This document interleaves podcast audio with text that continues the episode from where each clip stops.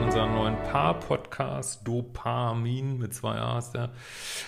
Und ähm, ja, meine Arbeit findest du auf liebeschiff.de, kannst mir auch solche Fragen stellen wie diese hier.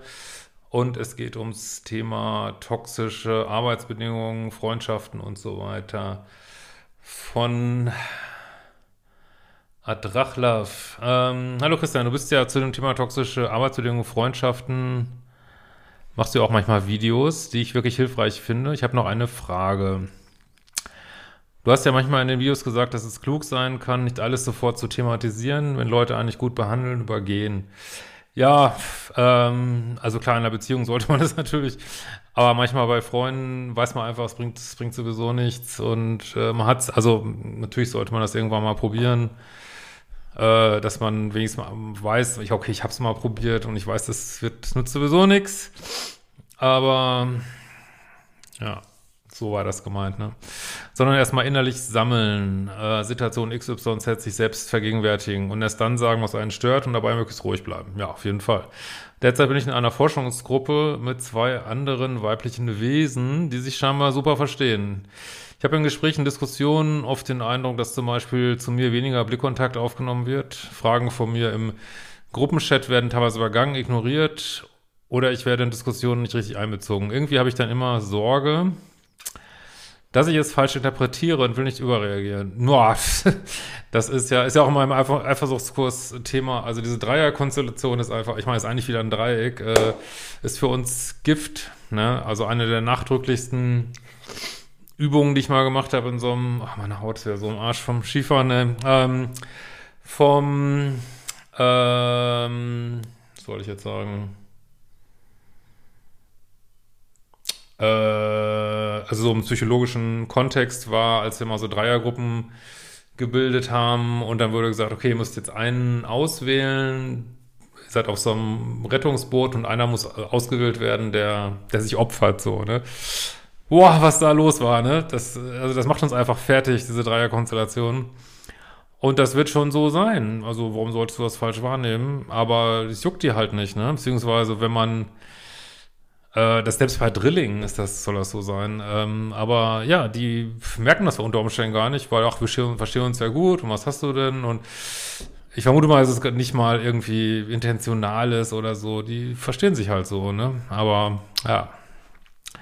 Das ist eigentlich ein gutes Beispiel, weil was will man da sagen? Will man da sagen, ihr beachtet mich nicht genug? Kenne ich auch so Situationen, dass äh, Kumpel macht was mit einem anderen Kumpel, wo man denkt, boah, das ist auch eigentlich typisch das, was wir zusammen machen. Und ähm, ja, macht es aber mit jemand anders. Und ja, was soll man dazu sagen? Es ist, wie es ist, ne? Ja, ich habe jetzt mal eine Liste gemacht von Sachen, die mir auffallen, da ich dazu neige, subtilere Dinge auch von mir selbst etwas wegzudrücken. Dann merke ich nur noch, dass ich Bauchschmerzen bis auch auf die Zusammenarbeit habe und mich richtig unangenehm fühle, sobald die wöchentlichen Treffen mit den beiden näher rücken.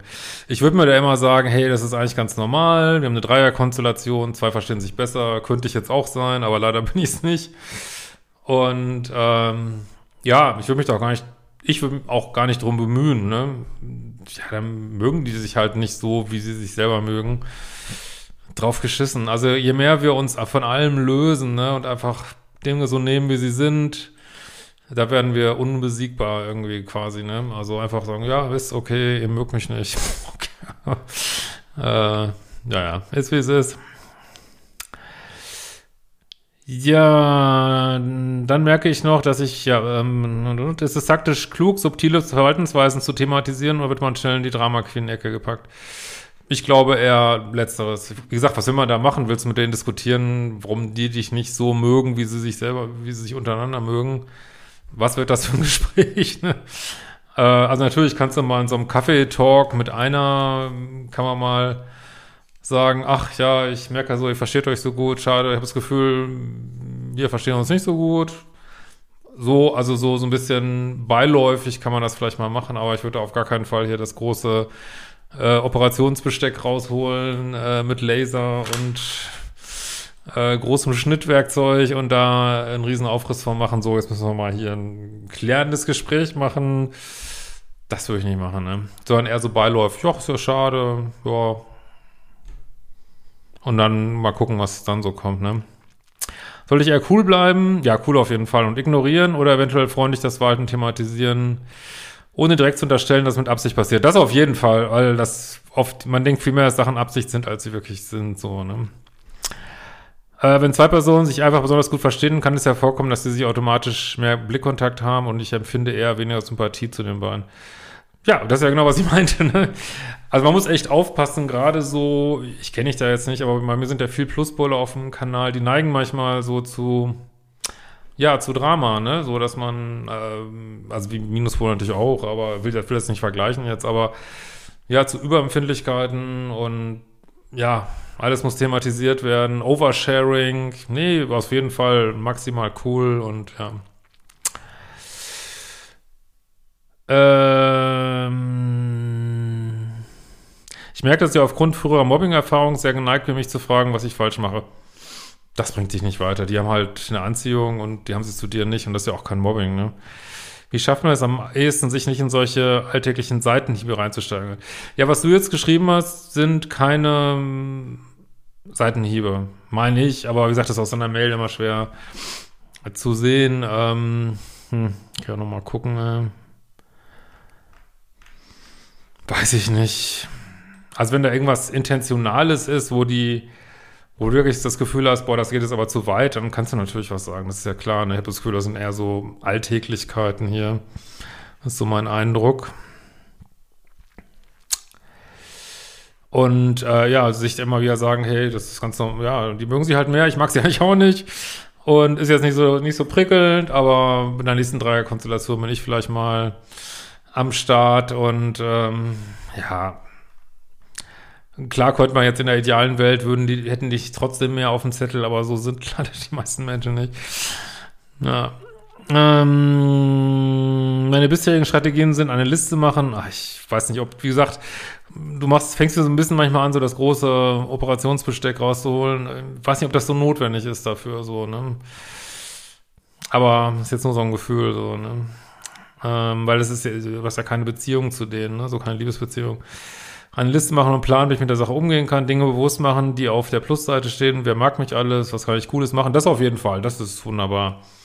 Spielfläche sauber halten, wunderbar. Pünktlich an Deadlines halten, nicht unnötig unfreundlich werden. Und noch zuletzt die Frage, ja, du musst die aber auch nicht besonders beachten, ne? Also wenn sie dich nicht beachten, brauchst du sie auch nicht beachten. Ich meine, das kann man jetzt so ein bisschen 3D finden, aber ehrlich gesagt funktioniert das häufig am besten. Also das muss man ja nicht mit Wut machen oder so, sondern ja, okay, ihr beachtet mich nicht ja, dachte ich euch auch nicht, ja. Weil das, das sind auch die Gesetze unserer Dimension hier, dass, dass Sachen im Ausgleich sein müssen und das würde nicht passen, wenn du dich dann total reinhängst und die machen es aber nicht so, ne? Ähm, noch zuletzt die Frage, wie kann man sich in einem Umfeld mit Ellenbogen kämpfen, die ich vollkommen anstrengend und unnötig finde, auf Dauer nicht wohlfühlt?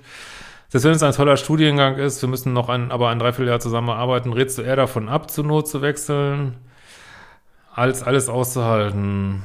Ähm, nee, du musst gar nichts aushalten. Ich kann jetzt immer nicht beurteilen, wie viele Möglichkeiten es gibt, aber ich würde, nehmen wir mal an,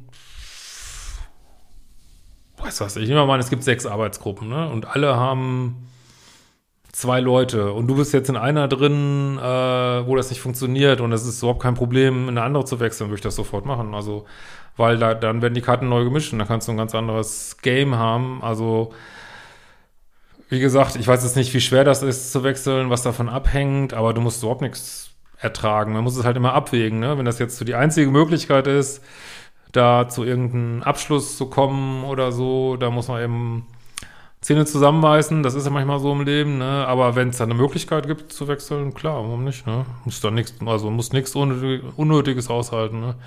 Nur um des Aushaltens willen. Äh, di, di, di. Sorry, die Mail ist etwas lang geworden. Würde mich sehr freuen über eine Antwort. Nö, dieses überhaupt nicht, die ist ungefähr ein Fünftel, was ich sonst so kriege. Hast du sehr gut geschrieben. Ja, ich hoffe, ich konnte ein bisschen weiterhelfen. Ähm, ich wollte auch nochmal einen Fokus werfen auf den Kurs, da haben wir lange nicht drüber gesprochen, Spiritualität und nice, geiles Leben. Weil so wirklich sein eigenes Leben schön zu machen, das ist einfach so viel Absicherung gegen ja, negative Sachen, die von anderen Menschen kommen. Ähm, und ich wollte auch nochmal hinweisen auf Modul 2. Das ist, klingt immer so ein bisschen wie so ein Anhängsel von Modul 1, aber da sind auch viele Sachen drin zum nice geilen Leben, äh, die wirklich sehr zentral sind. Und natürlich der neue Glückskurs im Januar. In diesem Sinne, wir sehen uns bald wieder.